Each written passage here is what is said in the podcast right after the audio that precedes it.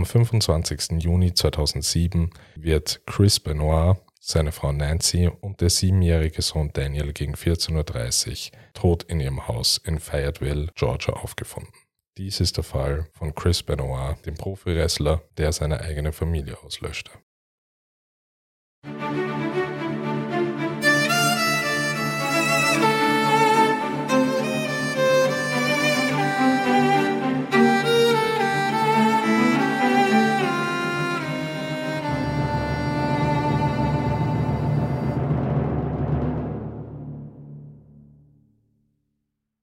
Hallo und herzlich willkommen bei den Interrogation Tapes. Ich bin der Tarek und ich ähm, werde euch heute in unserer Fallfolge in dieser Woche eine, eine Geschichte erzählen, die uns erneut in, in Gefilde führt, ähm, die wir eigentlich nicht so kennen.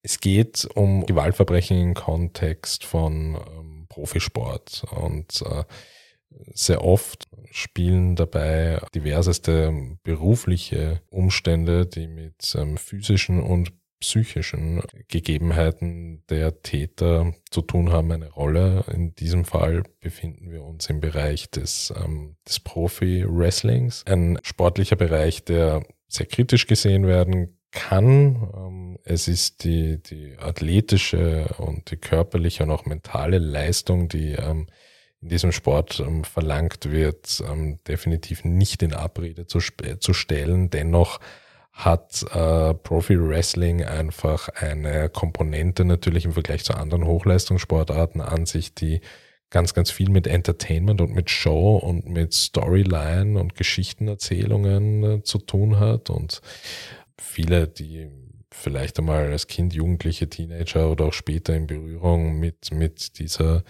mit dieser Sportart gekommen sind oder sich das mal angeschaut haben oder sich damit beschäftigt haben oder vielleicht sogar auch Fans sind, wissen, dass es hier eben Storylines gibt. Es gibt gute und böse ähm, Helden und ähm, Heels, wie man sie nennt in der internen englischen Fachjargon. Hier werden Fäden zwischen verschiedenen Wrestlern ausgetragen und ähm, wirklich sehr, sehr, teilweise mit großem Aufwand inszenierte Geschichten ähm, über, über Zeiträume von teilweise Jahren ähm, erzählt. Es ist ein, also ein Sport, in dem es nicht nur um sportliche Leistung per se geht, sondern auch um die Fähigkeit, so authentisch wie möglich eine Rolle zu verkörpern schauspielerische Fähigkeiten mitzubringen und auch in gewisser Weise dann natürlich ein Doppelleben zu führen. Wenn man im Ring steht und wenn man arbeitet als Profi-Wrestler, verkörpert man seine Rolle. Diversen Wrestler haben ja auch alle ihre Künstlernamen. Und im Privatleben muss man halt auch wirklich auf sein Privatleben und auf sich selbst als Privatperson wirklich umschalten können und parallel dazu auch ein Privat- und Familienleben führen können. Und das ist etwas, das gerade, und, das macht, macht eben Wrestling oder professionelles Wrestling eben, eben so einzigartig, auch im Kontext von, von leider auch von, von Gewaltverbrechen. Denn hier spielen, spielt eben zusätzlich diese, diese Doppelbelastung und diese Komponente, der schauspielerischen Leistung und des Rollenspiels in Relation zur Realität noch dazu, wohingegen man in anderen Hochleistungssportarten mentale, physische Belastungen hat. Ähm, Doping ähm, und illegale Substanzen spielen ähm, eine große Rolle. Das alles gibt es im Wrestling auch natürlich. Jedoch gibt es eben diese zusätzliche Komponente, dass es ja in erster Linie leider nicht nur um den Sport geht, sondern um das Entertainment, um die Show. Daran ist einfach auch die Existenz eines Wrestlers geknüpft. Daran wird sein Gehalt bemessen. Daran wird auch bemessen, wie erfolgreich er ist. Denn wir brauchen uns nicht der Illusion hingeben, dass Wrestling-Matches ähm, jetzt in irgendeiner Art und Weise wirklich ähm, so ausgehen oder unvorhergesehen ausgehen, in dem, in in dem Kontext, dass man eben, dass eben der Bessere gewinnt. Das ist natürlich alles gescriptet. Und zwar sind halt nicht nur die Matches gescriptet, das habe ich bei meiner Recherche rausgefunden, sondern teilweise sind Storylines über eben über Jahre hinweg im Voraus schon gescriptet. Und diese Skripts sind, sind sehr kreativ und, und, und sind einfach die, das, was die Geldmaschinerie dieser Industrie einfach antreibt. Und leider halten die Menschen hinter diesen Rollen in der Realität dann diesem Druck nicht stand. Und das geht einher mit einer psychischen Belastung, mit sehr vielen Vorfällen von psychischen Erkrankungen von Profi-Wrestlern, von Substanzabusus, ähm, von ähm, Steroiden, die ähm, natürlich eine große Rolle spielen. Da gab es einen ganz großen Skandal Ende der 90er, als das aufkam, beispiel, beispielsweise heute nicht mehr vorstellbar zum damaligen Zeitpunkt eben Steroide in den Staaten in Amerika eben noch legal waren und ähm, die Situation bestanden hat, dass die Wrestling-Firma als Arbeitgeber einen eigenen Arzt hatte, der regelmäßig bei seinen Protagonisten vorbeigeschaut hat und sie gefragt hat, ob sie denn gerne, ob sie Rezepte bräuchten für gewisse Dinge und man konnte dann mehr oder weniger wie bei einer bei einer Online-Bestellung, wenn man sich Essen bestellt, ähm, Steroide, ähm, Schlafmittel, Schmerzmittel, ähm, diverseste ähm, Opiate ähm, ordern und bekam unmittelbar sofort das Rezept in die Hand gedrückt von einem Arzt und konnte sich dann ähm, das alles in der Apotheke holen. Ähm, das war zum damaligen Zeitpunkt auch legal und diese Legalität dahinter ähm, ähm, hat auch dafür gesorgt, dass das einfach ein absolut normaler Vorgang für alle Beteiligten war. Also erst Ende, Ende der 90er, Anfang der 2000er ist hier ganz, ganz viel passiert und aufgedeckt worden. Ähm, und, und unser heutiger Fall spielt sich zeitlich eben genau in dieser Gegend ab. Also wir reden eben heute über, die, über, den, über den Fall Benoit ähm, und ähm, über den Profi-Wrestler Chris Benoit. Wie anfangs im Einstieg schon berichtet, hat Chris nicht nur seine Frau und seinen siebenjährigen Sohn auf dem Gewissen, sondern hat danach ähm, auch sich selbst gerichtet. Dies tat ein Mann, der eigentlich für uns als Autonomalverbraucher von außen betrachtet keinerlei Sorgen in seinem Leben haben dürfte. Weder finanziell, noch gesellschaftlich, noch familiär. Er hatte eine Frau, ein Kind, er war Millionär. Es gab keinen Wunsch, den er sich nicht erfüllen konnte. Er war, bedingt durchs Business, sehr viel unterwegs, nicht nur in den Staaten, auch in Europa, auch in Kanada. Und ja, das, das ist einfach eine Geschichte, die, wo wir jetzt eigentlich mit dem Mord oder mit der Tat an sich gestartet haben und jetzt einmal in umgekehrter chronologischer Reihenfolge rekonstruieren wollen oder versuchen zu rekonstruieren, wie sich die Ereignisse zugetragen haben bis eben zu diesem besagten 25. Juni 2007. Die Polizei betrat das Haus von äh, der Benoits und ähm, fand dort drei Leichen. Die Ermittler bestätigten, dass Benoit seine Frau und seinen Sohn ermordet und innerhalb der weiteren drei Tage darauf Selbstmord begangen hat. Ähm, zu den Tötungen selbst, ähm, Nancy Benoit wurde ähm, am Freitag, den 22. Juni, von ihrem Mann getötet, indem er sie an den Knöcheln und an den Handgelenken gefesselt und äh, mit Laken zugedeckt in einem Zimmer ihres Hauses zurückließ. Eine Bibel lag neben ihrer Leiche.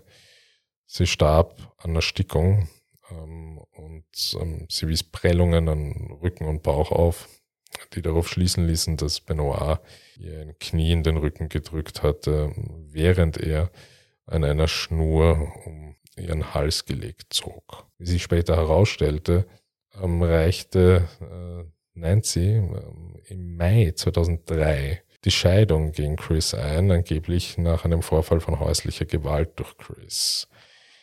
Ähm, sie zog den Antrag aber im August 2003 zurück, ähm, gab im Nachgang ein Staatsanwalt des zuständigen Bezirks, ähm, Scott Ballard, bekannt. Jetzt haben wir schon kurz eben gesagt, dass es zwischen den Morden von Nancy Benoit und dem Sohn Daniel und dem Selbstmord von Chris Benoit drei Tage Zeitabstand gab.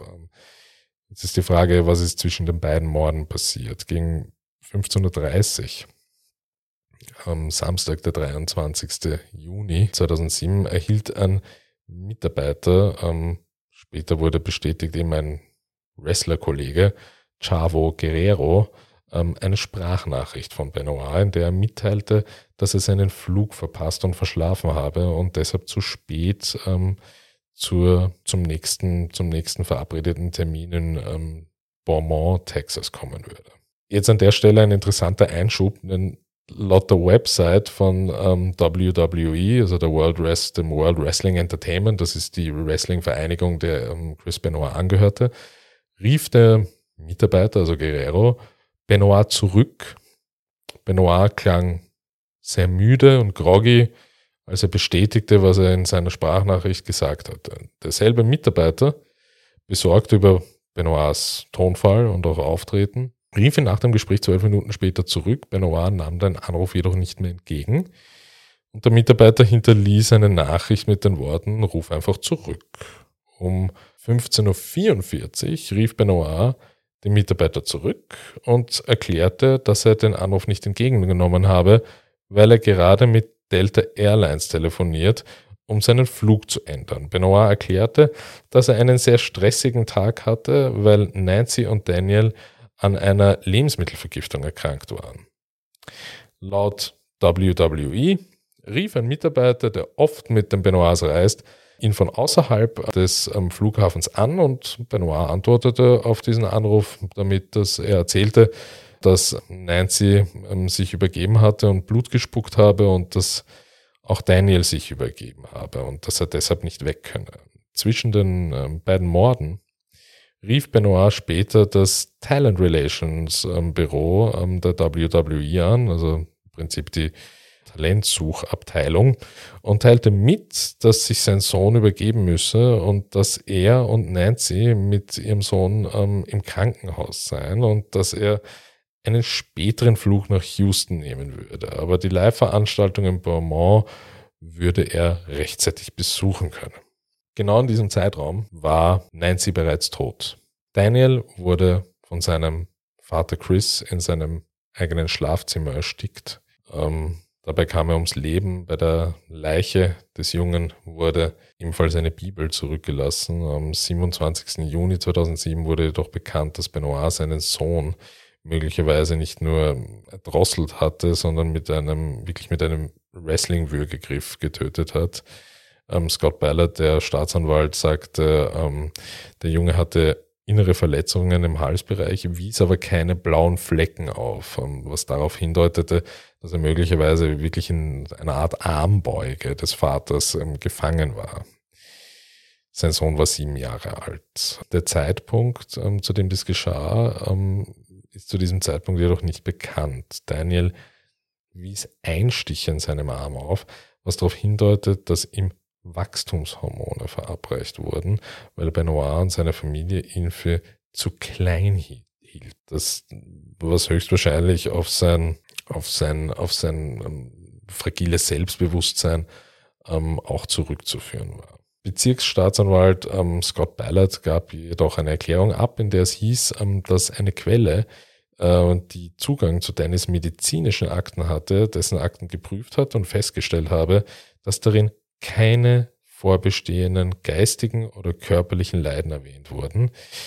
Dementsprechend absolut medizinisch keinerlei Bedarf in irgendeiner Art und Weise war, hier Wachstumshormone zu verabreichen. Ebenso berichteten Daniel Benoits ähm, Pädagogen, dass Daniel sich auf Augenhöhe mit anderen Schülern befand und nicht wie bisher angenommen ähm, zu klein war.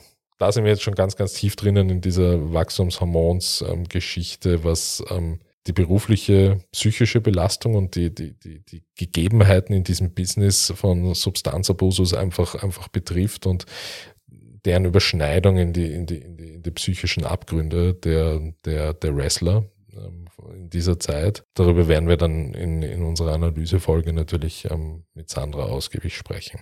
An diesem Tag gingen zwischen 3.51 Uhr und 3.58 Uhr ähm, fünf Textnachrichten ähm, eines Benoit-Mitarbeiters, eben darunter Chavo Guerrero, sowohl von ähm, Benoits Telefon als auch vom Telefon seiner Frau ausgesendet aus. In der ersten, dritten vierten und fünften Textnachricht hieß es, meine physische Adresse ist 130 Green Meadow Lane, Fayetteville, Georgia 30215.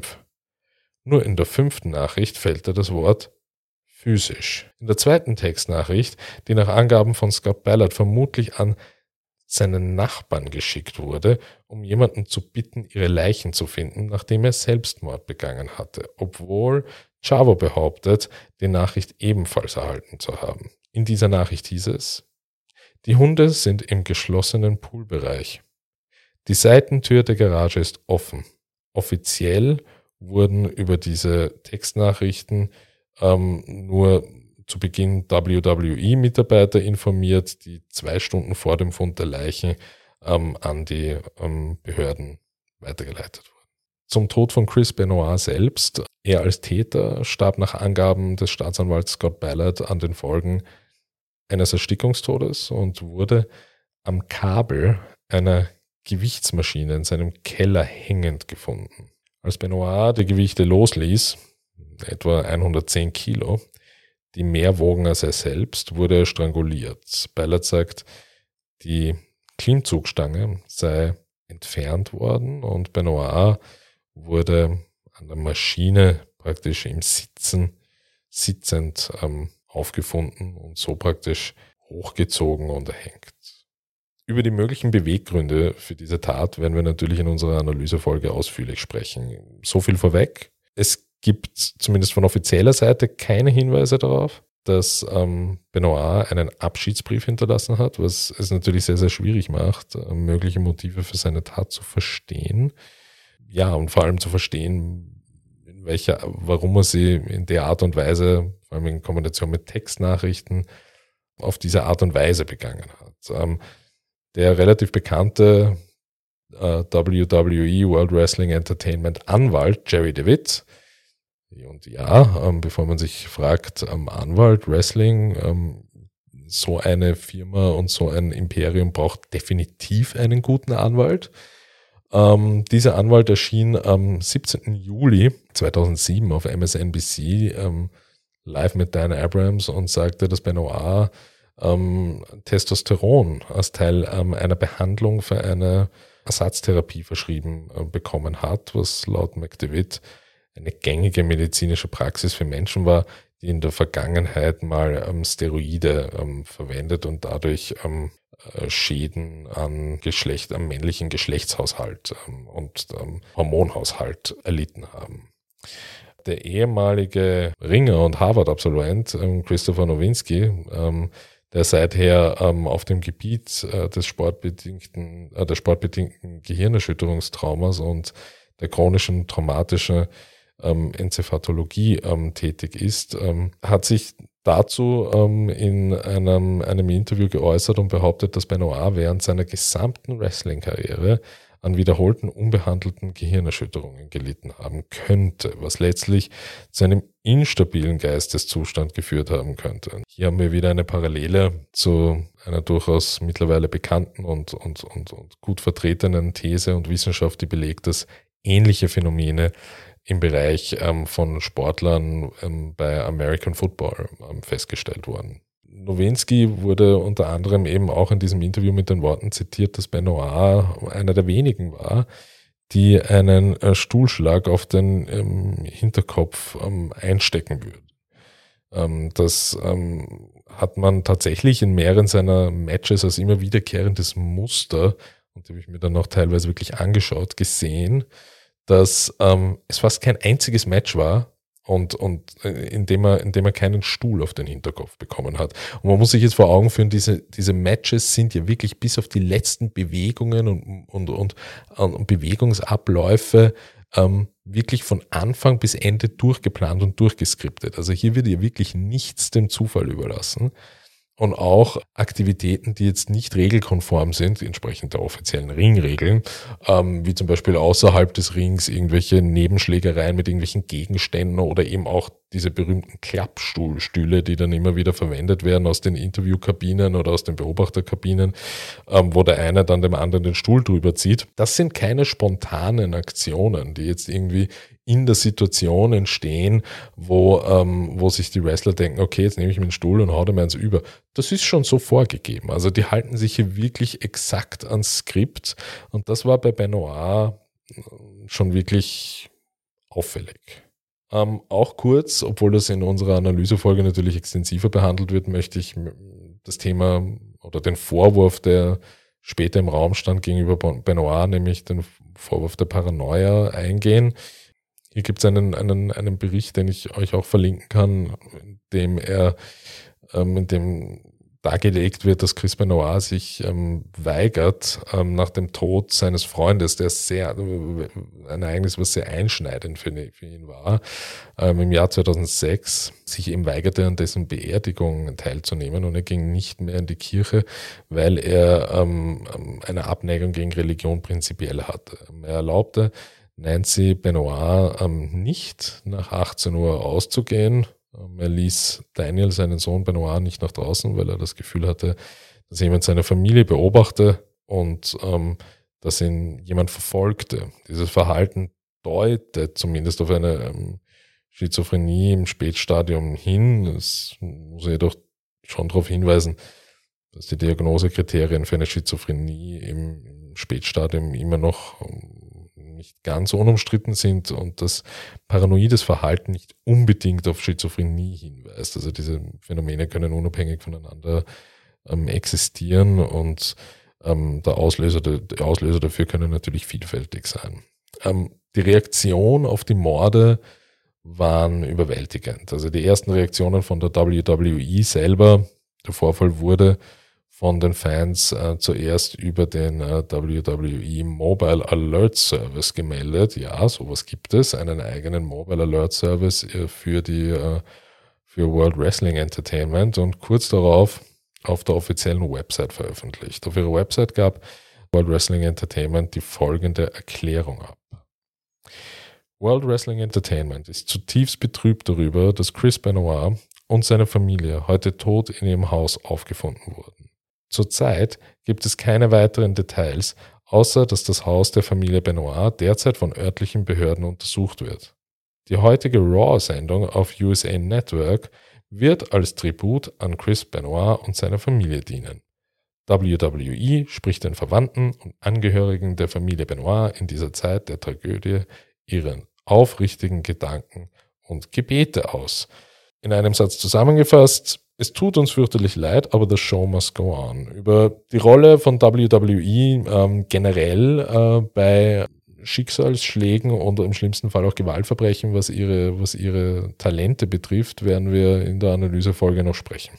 WWE hat äh, für den 25. Juni eine geplante dreistündige Raw Live Show abgesagt und durch eine Hommage eben an Chris Benoits Leben und seine Karriere ersetzt. Äh, in der seine vergangenen Kämpfe, Ausschnitte aus den Hard Knocks, The Chris Benoit Story sowie Kommentare von Wrestlern und Ansagern enthalten waren. Erst als die Sendung fast zu Ende war, tauchten Berichte auf, dass die Polizei davon ausging, dass Benoit seine Frau und seinen Sohn ermordet hatte, bevor er sich selbst tötete. Das heißt, hier ist man schon in den The Show Must Go On Modus und in den Helden-Epos-Verehrungsmodus ähm, gegangen, um das einfach auch zu vermarkten, bevor überhaupt die Todesursache der Benoit-Familie aufgeklärt war. Also das ist ein Muster, das können wir bei der WWE ähm, bei ganz vielen Schicksalsschlägen eben von Talenten und Todesfällen beobachten.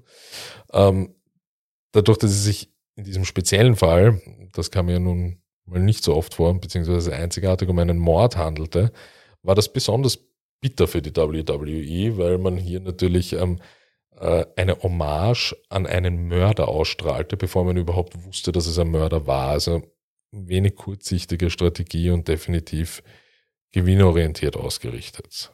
Am nächsten Abend, nachdem die Einzelheiten der Todesfälle bekannt wurden, strahlte WWE vor ihrer ECW-Sendung eine aufgezeichnete Erklärung von Vince McMahon, dem Eigentümer von WWE, aus, in der er sein Bedauern über die vorangegangene Sendung zum Ausdruck brachte und erklärte, dass Benoits Name nun in McMahons Kommentaren erwähnt werden würde. Seitdem sich das Unternehmen danach recht schnell und ähm, stillschweigend von Benoit distanziert hatte, gab es eine Ausnahme.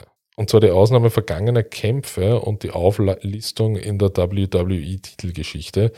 Die Zusammenfassung seiner Titelregentschaften wurden jedoch ähm, von der Website von WWE entfernt, ähm, ebenso wie Merchandise aus allen früheren ähm, ja, Storylines. Die WWE hat außerdem beschlossen, alle Kämpfe, in denen Benoit vorkam, aus den Wiederholungen von Kämpfen aus ihrer umfangreichen Videothek herauszuschneiden. Es gab ebenfalls natürlich, und das ist besonders interessant in dem Kontext, weil das natürlich die sind, die am nähersten dran sind an Chris Benoit, sehr viele Reaktionen seiner Kollegen gegeben. Viele ehemalige und aktuelle Superstars äußerten sich zum Tod von Benoit, eben darunter diverseste, und sind jetzt alles die Künstlernamen, Lex Luger, Mark Merb, ähm, Ted DiBiase, Lance Storm, Hulk Hogan, ähm, Steve Blackman, Kurt Angle und Chris Jericho. Ähm, wir gehen in unserer Analysefolge auch auf diese Namen ein bisschen ein, denn auch viele dieser Namen ähm, und dieser ähm, Künstlernamen und sich dahinter verbergenden realen Personen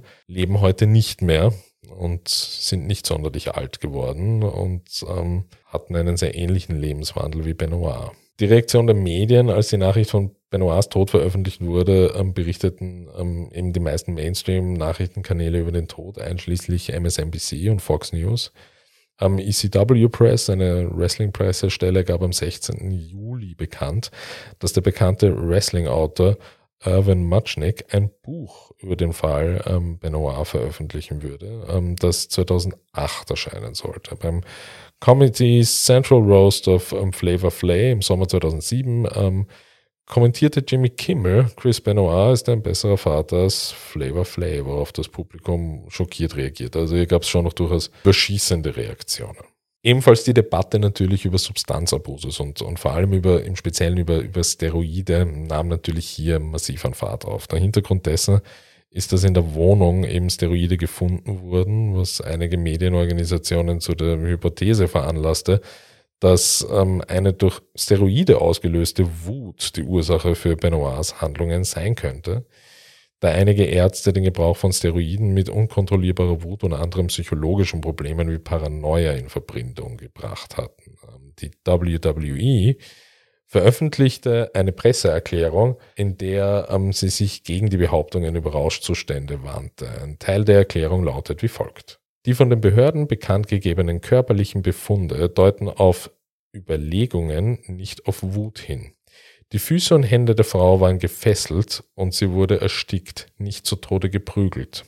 Nach Angaben der Behörden lagen zwischen dem Tod der Frau und dem Tod des Sohnes beträchtliche Zeitspannen, was wiederum auf bewusste Überlegungen und Motivüberlegung ähm, ähm, hindeutet und nicht auf unkontrollierbare Wutausbrüche schließen lässt. Auch das Vorhandensein einer Bibel bei den Leichnamen der beiden ist ähm, kein Zeichen von unkontrollierbarer und ungeplanter Wutzustände. Also man sieht halt schon, wie weit die WWE argumentativ im wahrsten Sinne des Wortes, kann man schon fast sagen, über Leichen geht, ähm, um hier pro Steroide zu argumentieren, um hier eben zu schauen, ähm, um öffentlichkeitswirksam darzulegen, dass diese definitiv nicht die Ursache für die Tat sein können, sondern es muss definitiv ähm, der Vorsatz und die ähm, eine Art von psychischer Erkrankung von Chris Benoit sein, was definitiv nicht von der Hand zu weisen ist. Jedoch muss man sich auch immer überlegen, was für ein Setting zu solchen Erkrankungen auch führt. Die Staatsanwälte in New York ähm, untersuchten die Lieferung, die Benoit von Signature Pharmacy und von MedexLife.com erhalten hat, äh, die Steroide und die menschlichen Wachstumshormone über das ähm, Internet verkaufen. Ähm, äh, Terence Kiddoin, der Anwalt des Miteigentümers von Medex Life, Dr. Gary Brandwein, wies die Vorwürfe zurück, dass die Firma seines Mandanten Steroide am Benoit verkauft habe. Brandwein hat sich in sechs Anklagepunkten vor dem New Yorker Gericht in Zusammenhang mit dem kriminellen Verkauf einer kontrollierten Substanz für nicht schuldig bekannt. Einem Bericht von Sports Illustrated zufolge ähm, wurden drei Pakete an Benoit von Signature Pharmacy, Pharmacy verschickt. Das erste im Dezember 2005 nach San Antonio in Texas. Das zweite Paket am 13. Februar 2006 an einer Adresse in Peachtree City in Georgia. Und das dritte Paket im Juli 2006 nach Fort Walton Beach, Florida. Es folgten elf Superstars, die in einer im März 2007 begonnenen ähm, Steroiduntersuchung des Sports Illustrated bekannt wurden. Und hier, ähm, eben wie eingangs erwähnt, brach eben die große Lawine los, ähm, wer eben aller in der WWE auf Steroiden ist.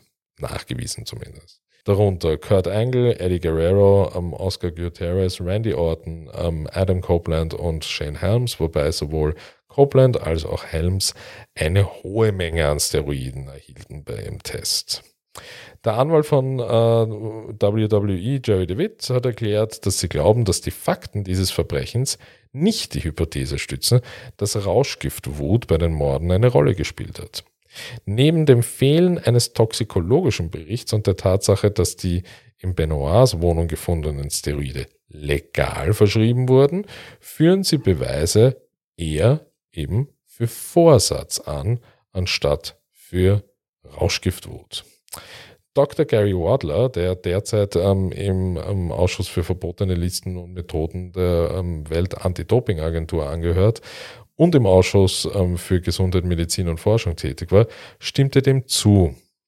Das war eine vorsätzliche Tat und das ist keine Wut. Die Ermittler äh, haben Benoits Krankenakte äh, beschlagnahmt und verfügen auch über die Krankenakte seiner Frau Nancy. Sie haben auch die Krankenakten der folgenden Personen, die im Wrestling-Business waren, ähm, sichergestellt. Ähm, Mark Indrak, ähm, Hardcore Holly, Lex Luger, Rey Mysterio, ähm, Buff Bagwell und Johnny Grudge. Ähm, der toxikologische Bericht über die Leiche von Chris Benoit wurde am Dienstag, den 17. Juli 2007 veröffentlicht. Die toxikologischen Ergebnisse wurden auf der Pressekonferenz ähm, des Georgia Bureau of Investigation am 17. Juli 2007 bekannt gegeben, dass äh, in Nancy Benoits Körper drei verschiedene Drogen gefunden wurden. Hydrocodon, Hydromorphon und Xanax. Bei allen drei Drogen wurden Werte festgestellt, die von den Ermittlern als normal für eine therapeutische Behandlung angesehen werden, im Gegensatz zu einem Freizeitkonsum oder Missbrauch. Der Blutalkoholspiegel wurde mit 0,184 festgestellt. Dr. Chris Berry fügte hinzu, es sei unmöglich zu sagen, ob einer der Blutbefunde auf die Einnahme von Alkohol oder den postmortalen Prozess zurückzuführen seien, wo ebenfalls ähm, ähm, alkoholhältige ähm, Stoffe im Körper ausgeschüttet werden. Es würde auch ausgeschlossen, dass Nancy von Chris betäubt wurde, bevor sie ermordet wurde. In Daniel Benoits Körper wurde Xanax gefunden. Ähm, Scott Ballard, der Staatsanwalt, stellte fest, dass dies ähm, keine Droge ist, äh, die einem Kind unter normalen Umständen verabreicht würde. Es wird angenommen, dass Daniel vor seiner Ermordung betäubt wurde, wobei Dr. Sperry ausschloss, äh, dass Daniel an einer Überdosis der Drogen starb, ähm, sagte jedoch, dass auf der Pressekonferenz, dass es keine Tests auf Steroide oder menschliche Wachstumshormone äh, bei Daniel durchführen konnten, ähm, da kein Urin vorhanden war. Xanax und ähm, Hydrocodon wurden ebenfalls im Körper von Chris Benoit gefunden, und zwar in Mengen, die nach Ansicht der Ermittler einer therapeutischen Anwendung entsprechen. In seinem Urin wurden erhöhte Mengen an Testosteron Kypenat gefunden. Ähm, die Ermittler glaubten, dass die gefundene Menge darauf hindeutete, dass es vor kurzem eingenommen war. Im Urin von Chris Benoit wurden keine künstlichen Steroide gefunden. Und entgegen anderslaufenden Spekulationen gab es auch keine Hinweise auf weiteren Substanzabusus. Benoit wurde auch negativ auf Blutalkohol getestet. Viele von Benoits engen Freunden, darunter der ehemalige WWE-Wrestler Chris Jericho, verteidigten die Vorwürfe ähm, der Rauschgiftwut, indem sie sagten, ähm, Chris sei eigentlich ein sehr ruhiger Mensch gewesen und äh, glaubt, äh, und sie glaubten eben, statt an die Rauschgiftwut-Theorie, ähm, eher daran, dass Benoit eben einen privaten Kampf mit einer, mit einer mentalen Krankheit führte, der sich höchstwahrscheinlich durch den Tod von einem, seinem engen Freund und dem WWE-Wrestler-Kollegen Eddie Guerrero ähm, vor zwei Jahren noch verschlimmert hat. Im Jahr 2003 wurde Chris Benoit ähm, bereits vor der Tat in die Wrestling Hall of Fame, also das ist praktisch die, die, die, die höchste Ehrensernennung für Wrestler, die große Errungenschaften in dem Sport ähm, erreicht haben, aufgenommen. Äh, infolge des Doppelmordes an Benoit äh, in der Benoit-Familie wird ähm, allerdings innerhalb ähm, des, des neu gewählten Aufsichtsrats darüber abgestimmt, ihn im Jahr 2008 aus der Hall of Fame zu streichen. Ja, das ist ähm, eben einer der größten, ja, wie soll man es nennen, Degradierungen in der Hinsicht ähm, für einen, für einen Profi-Wrestler. Dieser Weise, in diesem Kontext, ähm, auch sicher nicht, sicher nicht so unrecht. Ja, das, das war der Fall, die Fallfolge Chris Benoit. Euch erwartet ähm, am Donnerstag dann eine wirkliche geballte Ladung an sozialarbeiterischer Aufarbeitung mit Sandra und mir. Hier gibt's echt ganz, ganz viel zu besprechen und ganz viel auch in Kontext zu stellen mit anderen Geschichten, die sich sehr ähnlich ereignet haben, auch mit Profi-Wrestlern, die Gott sei Dank nicht in einem Gewaltverbrechen geendet haben, aber die sehr oft mit dem Tod der Wrestler selber geendet haben. Und das auf eine nicht natürliche Weise. Ich bedanke mich an dieser Stelle bei euch fürs Zuhören und wir hören uns beim nächsten Mal. Alles Liebe. Tschüss.